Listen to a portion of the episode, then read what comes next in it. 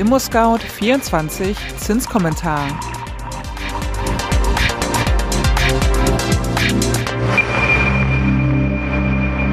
Hallo und herzlich willkommen zum ImmoScout 24 Zinskommentar Podcast. Die Leitzinsen steigen schon wieder. Die Inflation sinkt zwar etwas, bleibt aber trotzdem hoch. Wie reagieren die Finanzierungszinsen darauf? Das klären wir in diesem Zinskommentar. Doch zuerst wie immer das Wichtigste in Kürze. Erstens. Die Inflation ist in Deutschland leicht gesunken auf 6,2 Prozent. Zweitens. Sowohl die amerikanische Notenbank als auch die Europäische Zentralbank haben Ende Juli ihre Leitzinsen erhöht. Und drittens, die Bauzinsen sind bisher nicht gestiegen. Sie blieben gleich oder sind sogar gesunken.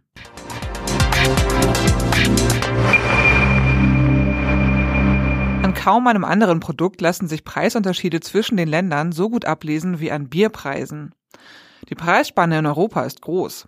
Aktuelle Daten von Numbeo, der weltweit größten Datenbank für Lebenshaltungskosten, zeigen, dass ein halber Liter Bier in der isländischen Hauptstadt Reykjavik 9,53 Euro kostet, wenn man in einer Kneipe sitzt.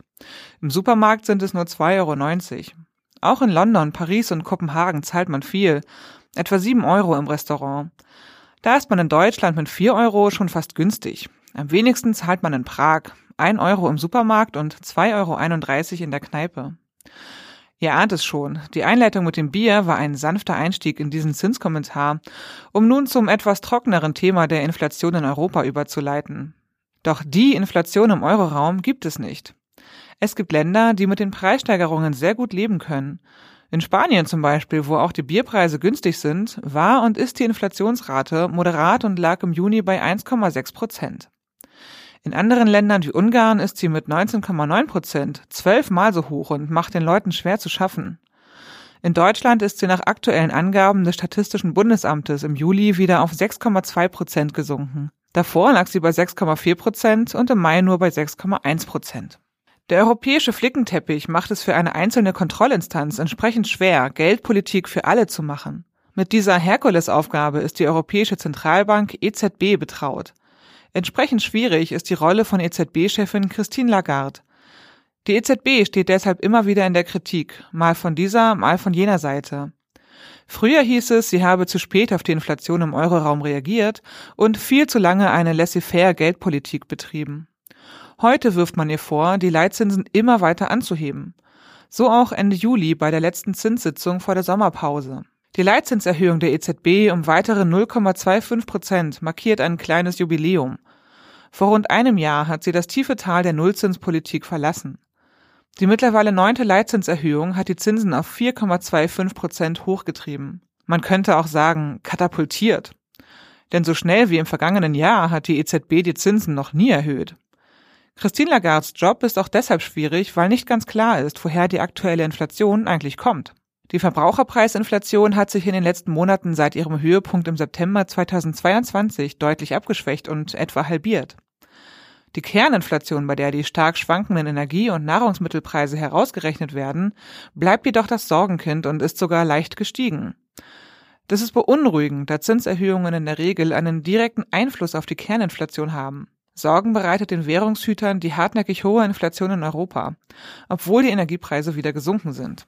Ein Grund dafür könnte die Deglobalisierung sein. Die Auswirkungen der Corona-Pandemie haben den Welthandel schwer getroffen und er hat sich noch nicht vollständig erholt. Deshalb arbeiten viele Unternehmen eher regional als global, was die Kosten erhöht. Die Abkehr von der Globalisierung führt zu weniger Handel, aber auch zu weniger Wettbewerb und damit tendenziell zu höheren Preisen. Im Zuge dieser Entwicklung kommt es bei einigen Unternehmen zu einer sogenannten Gierflation. Davor hat auch EZB-Präsidentin Christine Lagarde gewarnt. Damit ist gemeint, dass die Stimmung allgemeiner Preissteigerungen ausgenutzt wird. Unternehmen geben höhere Kosten nicht nur vollständig an ihre Kundinnen weiter, sondern erhöhen die Preise darüber hinaus. Dieses Phänomen wird auch durch Studien bestätigt, darunter eine von Allianz Trade im Lebensmittelbereich. Die Untersuchung ergab Anzeichen für Gewinnmitnahmen und unzureichenden Wettbewerb, insbesondere bei Herstellern von Milchprodukten, Eiern sowie Obst und Gemüse. Ist es die schiere Not? Denn die Stimmung der Unternehmen in Deutschland ist eher schlecht, wie der aktuelle Geschäftsklimaindex des IFO-Instituts zeigt. Die Erwartungen im verarbeitenden Gewerbe haben sich verschlechtert. Die Nachfrage geht zurück, die Kapazitätsauslastung sinkt. Auch im Dienstleistungssektor und im Handel sind die Erwartungen pessimistischer. Im Bauhauptgewerbe erreichte der Geschäftsklimaindex den niedrigsten Stand seit Februar 2010. Die Unzufriedenheit mit der aktuellen Lage nahm deutlich zu und auch die Erwartungen für die kommenden Monate waren pessimistischer. Wenige Tage vor der EZB wurde auch in den USA über das Schicksal der Leitzinsen entschieden. Auch die Fed erhöhte den Leitzins um 0,25 Prozentpunkte auf eine Spanne von 5,25 bis 5,50 Prozent. Dies ist der vierte Zinsschritt in diesem Jahr. Nach der Zinspause im Juni geht Fed-Chef Jerome Powell damit wieder in die Vollen. Expertinnen rechnen damit, dass der Höhepunkt der Zinserhöhungen erreicht sein könnte, weil die Inflation inzwischen auf 3,0 Prozent gesunken ist und die Zielmarke von 2,0 Prozent in Sichtweite gerückt ist. Die Fed hat signalisiert, dass weitere Zinserhöhungen im September nicht bevorstünden, aber dennoch möglich seien. Powell betonte, dass die Währungshüter die Wirtschaftsdaten in den kommenden Wochen genau beobachten werden, um die richtigen Entscheidungen zu treffen. Das übliche Spiel also. Man kann viel voraussagen, aber dann wird das getan, was unmittelbar notwendig ist. Immerhin, ein Blick auf unser Zinsbarometer zeigt, dass die Bauzinsen im vergangenen Monat teilweise sogar einen kleinen Schritt nach unten gemacht haben.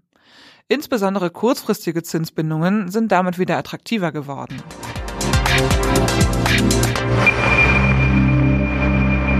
Kommen wir nun zum ImmoScout24 Zinsbarometer. Im letzten Monat sind die Zinsen stabil geblieben oder sogar gesunken. Die Ruhe vor dem Sturm? Die meisten Baufinanzierungsexpertinnen rechnen mit einer Seitwärtsbewegung im Sommerloch.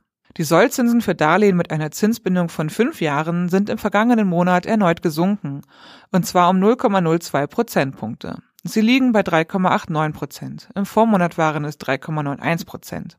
Auch die Zinsen für Kredite mit einer Zinsbindung von zehn Jahren sind um 0,01 Prozentpunkte gesunken. Sie liegen bei 3,89 Prozent. Im Vormonat waren es 3,90 Prozent. Gleich geblieben sind die Zinsen für Darlehen mit einer Zinsbindung von 15 Jahren. 4,10 Prozent lautet der Endwert, genau wie im Vormonat. Gleiches gilt für die Baudarlehen mit einer Zinsbindung von 20 Jahren. Hier liegt der aktuelle Zinssatz bei 4,22 Prozent. Das war im Vormonat ganz genauso. Damit sind wir am Ende des ImmoScout24 Zinskommentars angekommen. Habt ihr Fragen an uns, Lob, Anregungen oder Kritik? Dann schickt uns doch gerne eine E-Mail an podcast@scout24.com. Wenn euch unser Podcast gefällt, dann abonniert ihn doch einfach bei Spotify, iTunes oder wo auch immer ihr eure Podcasts gerne hört. Und wenn ihr weiterverfolgen wollt, wie sich Inflation und Leitzinsen auf den Immobilienkauf auswirken, dann hört euch den Zinskommentar in einem Monat an. Am Mikrofon war Konstanze Renken. Bis dann. Tschüss.